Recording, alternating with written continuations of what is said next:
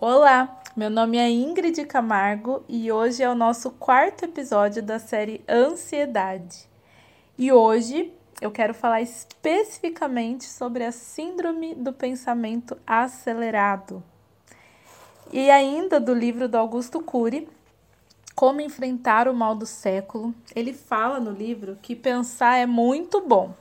Pensar com a consciência crítica é melhor ainda mas pensar demais é uma bomba contra a qualidade de vida, contra a emoção equilibrada e contra o intelecto criativo e produtivo.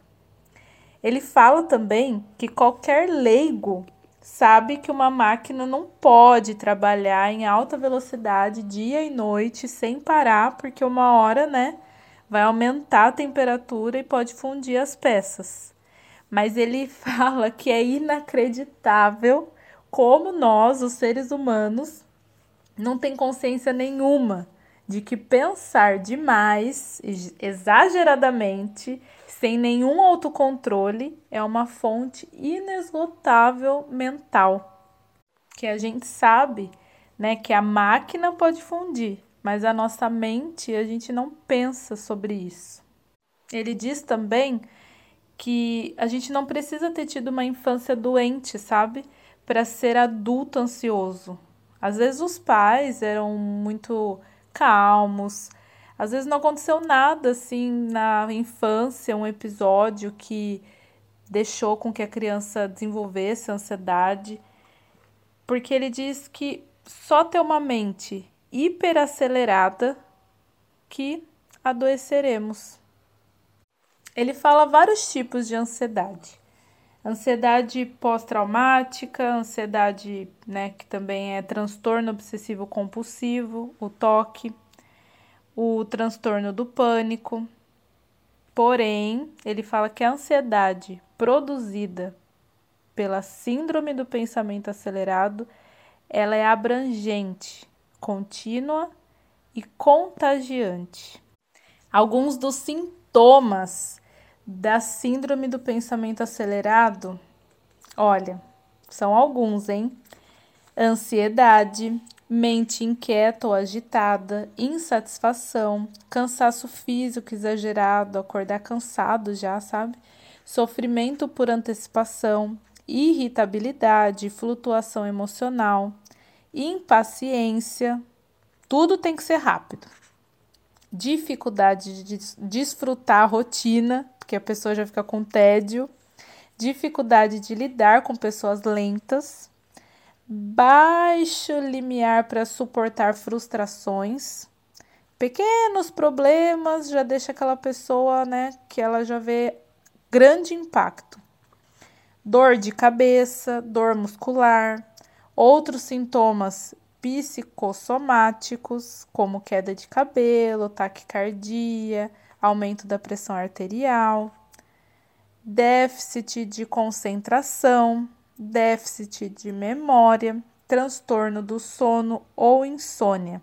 São alguns dos sintomas de quem tem a síndrome do pensamento acelerado. Mas uma das, assim, uma das características mais marcantes mesmo que ele fala de quem tem a síndrome do pensamento acelerado é o sofrimento por antecipação.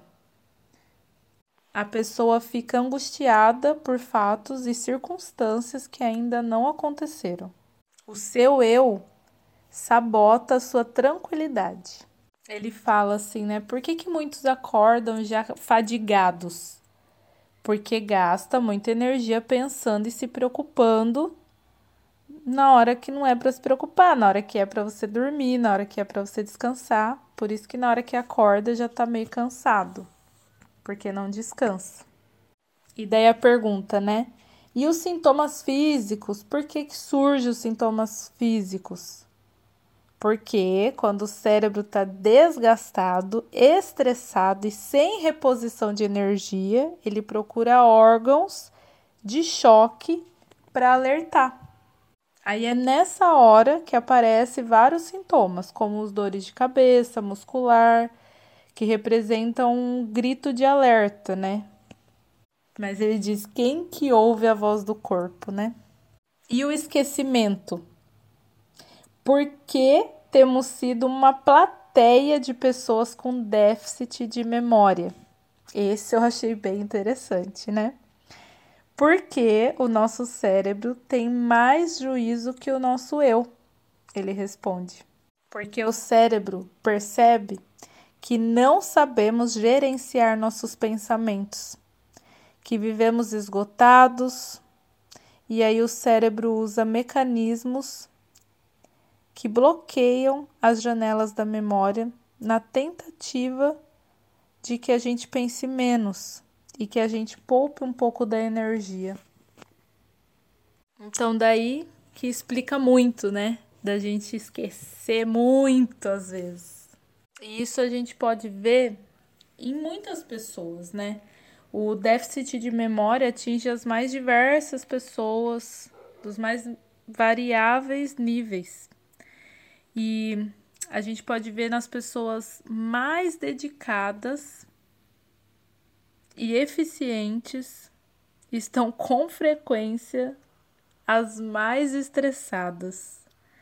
Algumas das causas da síndrome do pensamento acelerado são excesso de informação, excesso de atividade, excesso de trabalho intelectual, excesso de preocupação, excesso de cobrança, excesso do uso do celular, excesso do uso do computador. E a principal é o excesso de informação, que causa a síndrome do pensamento acelerado. Um dado que ele cita no livro que eu também achei bem interessante, que ele fala que Einstein tinha menos informações que a maioria dos engenheiros e físicos da atualidade e foi muito mais longe. É a maneira como reorganizamos os dados e não o excesso deles que determina o grau de criatividade. Ele fala que selecionar as informações é fundamental, mas que nessa sociedade urgente, que tudo é para ontem, né? Somos péssimos para selecionar o cardápio da nossa mente. Engolimos tudo e rapidamente, sem digerir. Mas que o excesso da informação torna-se entulho, que prejudica a ousadia, a capacidade de observação e a assimilação. Diz que nós podemos acelerar tudo no mundo exterior hoje em dia, né? Como uma vantagem para a gente. Os transportes, a automação industrial, a velocidade das informações nos computadores, mas nunca deveríamos acelerar a construção de pensamentos, que isso faz um mal danado para nossa mente e para nossa qualidade de vida. E aí, eu quero falar aqui para vocês alguns níveis, né, que ele fala da gravidade do síndrome do pensamento acelerado. São seis níveis. O primeiro nível é a pessoa viver distraído. É aquela pessoa, sabe, que senta na nossa frente, parece que tá ouvindo a gente, mas de repente ela viajou. Você fala uma coisa, ela nem tinha prestado atenção no que você estava falando. Que esses distraídos, eles fazem parte de uma grande parte da sociedade. Eles oram, olham para uma direção, mas eles estão desligados. Lê um texto, mas não guarda nada do texto. O segundo nível da síndrome do pensamento acelerado é não desfrutar a trajetória a pessoa que senta para ler um jornal, sabe? Revista, livro e sempre começa a ler de trás para frente. Tem a mente tão agitada que não tem paciência de seguir a trajetória normal da leitura. Essas pessoas, ao mesmo tempo que são inteligentes, elas são incoerentes com elas mesmas. Elas não desfrutam do próprio sucesso, porque não tem paciência para observar a trajetória. O terceiro nível da síndrome do pensamento acelerado é cultivar o tédio. Esse a pessoa está tão estressada que quando alguém convida para ir numa festa, fica tão feliz, não vê a hora de chegar ao horário da festa, mas daí chega na festa, não vê a hora de ir embora, passa cinco minutos e já está entediado da festa e quer ir embora. Nesse nível, a pessoa ela sempre está procurando algo que não existe fora dela, somente dentro. Esses indivíduos, eles detestam a rotina. Tudo cansa logo. Dificilmente relaxa e curta e curte o ambiente, né? Fala aqui no livro. Geralmente acham os outros superficiais com uma conversa maçante. Essa pessoa não tem paciência. O quarto passo, quarto passo não, quarto nível da síndrome do pensamento acelerado é não suportar os lentos. Esse grupo de pessoas é representado por aquelas que são tensas e irritadas por conviver com pessoas que são mais devagar. São impacientes com aquelas pessoas que não pegam rápido as coisas, sabe? Com quem não tem atitude ou demora para enxergar problemas e para trazer solução. Pessoas nesse nível não consegue ensinar duas ou três vezes, que já perde a paciência. E o quinto nível da síndrome do pensamento acelerado prepara as férias dez meses antes. Esse grupo representa as pessoas que são muito ansiosas, com velocidade alucinada de seus pensamentos, que pega o calendário e começa a planejar tudo dez meses antes. Esse nível a pessoa ela é muito inquieta. E o sexto nível da síndrome de pensamento acelerado, fazer da aposentadoria um deserto. É representado por aquela pessoa que fica pensando ansiosamente para aposentadoria. É aquela pessoa que qualquer coisa irrita, não curte a empresa que trabalha, não ama os desafios da vida. Se for um professor, o barulho da sala de aula já parece uma câmara de tortura, sonha com as férias, pensa em pescar, passear, sentar na varanda, ler livro, mas depois que essa pessoa alcança tudo, ela não reconhece. Augusto Cury fala que nem todos estão nos, nesses níveis de SPA, né? A síndrome do pensamento acelerado. Porém, ele, tá, ele fala né, que é uma verdade que atinge em menor ou maior grau milhões de pessoas.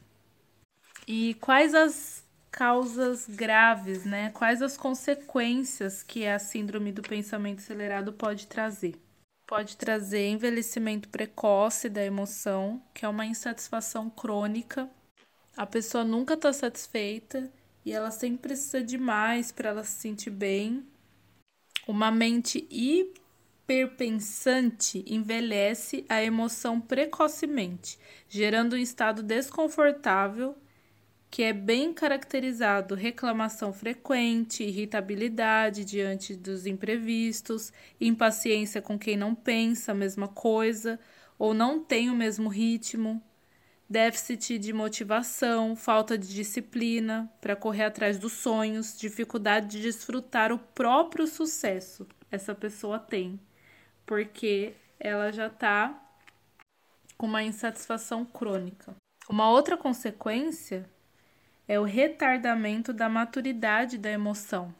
A imaturidade emocional acompanha algumas necessidades neuróticas, de poder, de estar sempre certo, de não saber lidar com os limites, de controlar os outros, de querer tudo rápido e de ser o centro das atenções.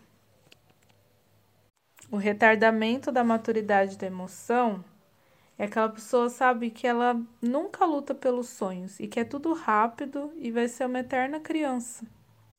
Augusto Cury fala que, sinceramente, ele não conhece nenhuma pessoa que seja plenamente madura, quer no campo da filosofia, da espiritualidade, da medicina, da psicologia, mas ele diz que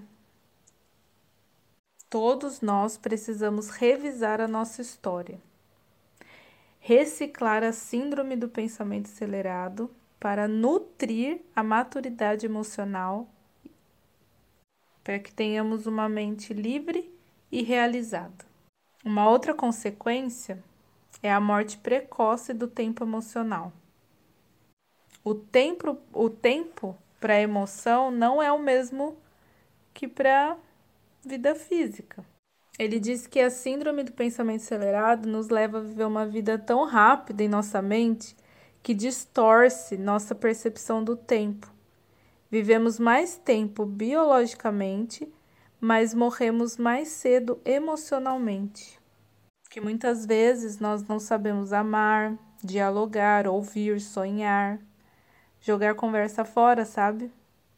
Que estamos viciados em atividades, viciados em informação, viciados em celulares, viciados em acabar assim com o nosso tempo e viciados em pensar. O fato de vivermos ansiosos, impacientes ou inquietos, detestar uma rotina, né, que é tudo imediatamente, faz com que a gente não veja a vida passar.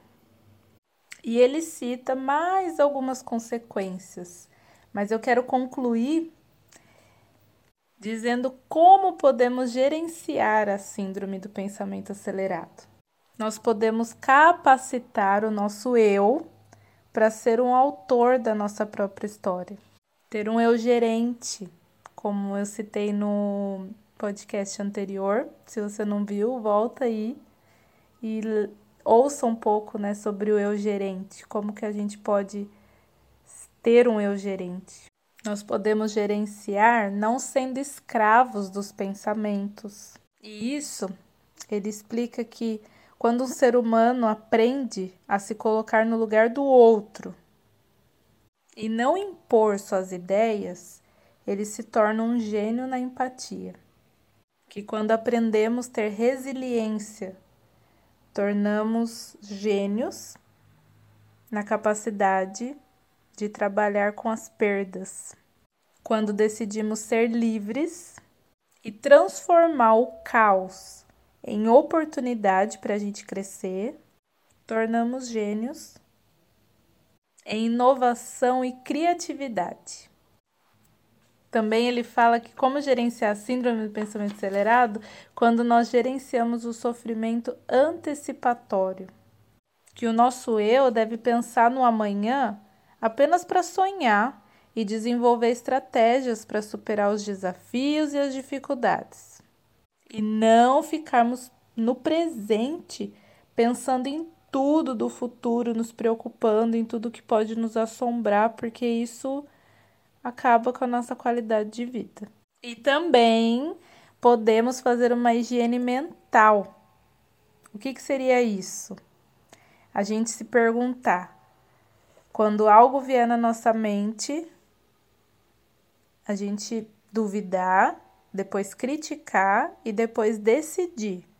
Um exemplo: duvidar do controle do medo, da insegurança, da ansiedade da baixa autoestima é fundamental para que a gente possa superar. Então, quando vier um pensamento que possa trazer uma ansiedade, a gente deve perguntar, né? Por que, que eu tô ansioso? Por que, que isso está me fazendo mal? Por que que tá acontecendo? Por que, por que, que eu tô assim? Então, a gente deve perguntar, duvidar desse sentimento. Depois, a gente deve criticar. Criticar cada pensamento perturbador, sabe? E cada emoção angustiante. Porque isso faz a gente nutrir a nossa lucidez e a maturidade psíquica. Que muitas vezes a gente pode ser ótimo em criticar os outros, né? Mas a gente tem que criticar os nossos pensamentos e questionar por que que tá pensando naquilo. Então você vai duvidar na hora que vier essa ansiedade desse sentimento, depois você vai criticar o porquê desse pensamento. E depois, por último, você vai decidir. São esses três passos: duvidar, criticar e decidir. Você vai decidir continuar pensando nisso ou você vai decidir já tirar imediatamente da sua mente. É, o Augusto Cury ele fala que quando a gente produz uma emoção ou um pensamento angustiante, a gente deve ficar em silêncio e essa janela, essa janela é fechada. Se na hora que vier esse pensamento angustiante, ansiedade, algo, a gente já faz essa técnica, né? de duvidar, criticar e decidir imediatamente, ela pode ser desligada, pode sair depois e não a gente não vai ficar ansioso, a gente não vai ter palpitação, a gente não vai ter nenhum dos sintomas.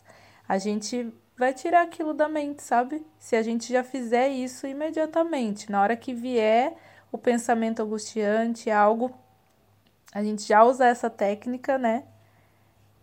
Pode ajudar muito. Caso contrário, ele diz que tudo é registrado e não pode ser mais deletado, apenas reeditado. Então, se imediatamente a gente faz o exercício, né?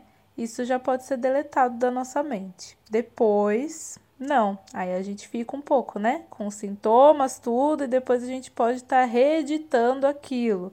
Mas é uma constância, né? Quem já sofre muito de ansiedade já deve perceber, né? Que direto, se vem ansiedade, fica o pensamento, fica naquilo, e daí fica um processo, assim, né? Mas o exercício é esse: duvidar, criticar e decidir na hora que vem o sentimento angustiante. E aí depois ele pode ser deletado imediatamente, né? Ou ele depois só vai poder ser reeditado. Então, duvidar de tudo que nos aprisiona, criticar cada pensamento que nos fere e determinar estrategicamente aonde queremos chegar em nossa qualidade de vida e em nossas relações, agindo, né, e pensando o que a gente estiver pensando na hora que vier, né, na nossa mente. Então, hoje nós falamos da síndrome do pensamento acelerado, os vários tipos de ansiedade que tem, alguns sintomas, né, da síndrome do pensamento acelerado, os níveis da síndrome do pensamento acelerado, as consequências da síndrome do pensamento acelerado e como podemos gerenciar a síndrome do pensamento acelerado. E para concluir, eu fecho com alguns versículos. O primeiro que está em Pedro, 1 Pedro 5, capítulo 5, versículo 7, que diz: Lancem sobre ele toda a ansiedade, porque ele tem cuidado de vocês. E o segundo, em Salmo capítulo 56, versículo 3 e 4, que diz: Mas eu, quando estiver com medo, confiarei em ti. Em Deus, cuja palavra eu louvo, em Deus eu confio, e não temerei. Que poderá fazer-me o simples mortal? Que nós possamos entregar para Jesus toda a ansiedade que possa vir no nosso coração que possa né, vir na nossa mente, gerando preocupação, tristeza, angústia, e que quando estivermos com medo, nós possamos confiar em Deus e não temer. É isso que diz na palavra dele. E é nessa palavra que eu creio e que eu profetizo sobre a sua vida. A gente tem estudado aqui, né, sobre a ansiedade, que é algo importante conhecermos o nosso corpo, da nossa mente, aprender a gerenciar nossas emoções, mas que possamos ser sujeitos a Deus e confiar nele, tendo a certeza de que ele está no controle da nossa vida. A ansiedade bloqueia um pouco a nossa fé, sabe? E a fé agrada o coração de Deus. Que você possa ter um coração entregue para o Senhor e ter a plena convicção de que Ele cuida de cada detalhe. E esse é o nosso podcast de hoje. Deus te abençoe e até semana que vem.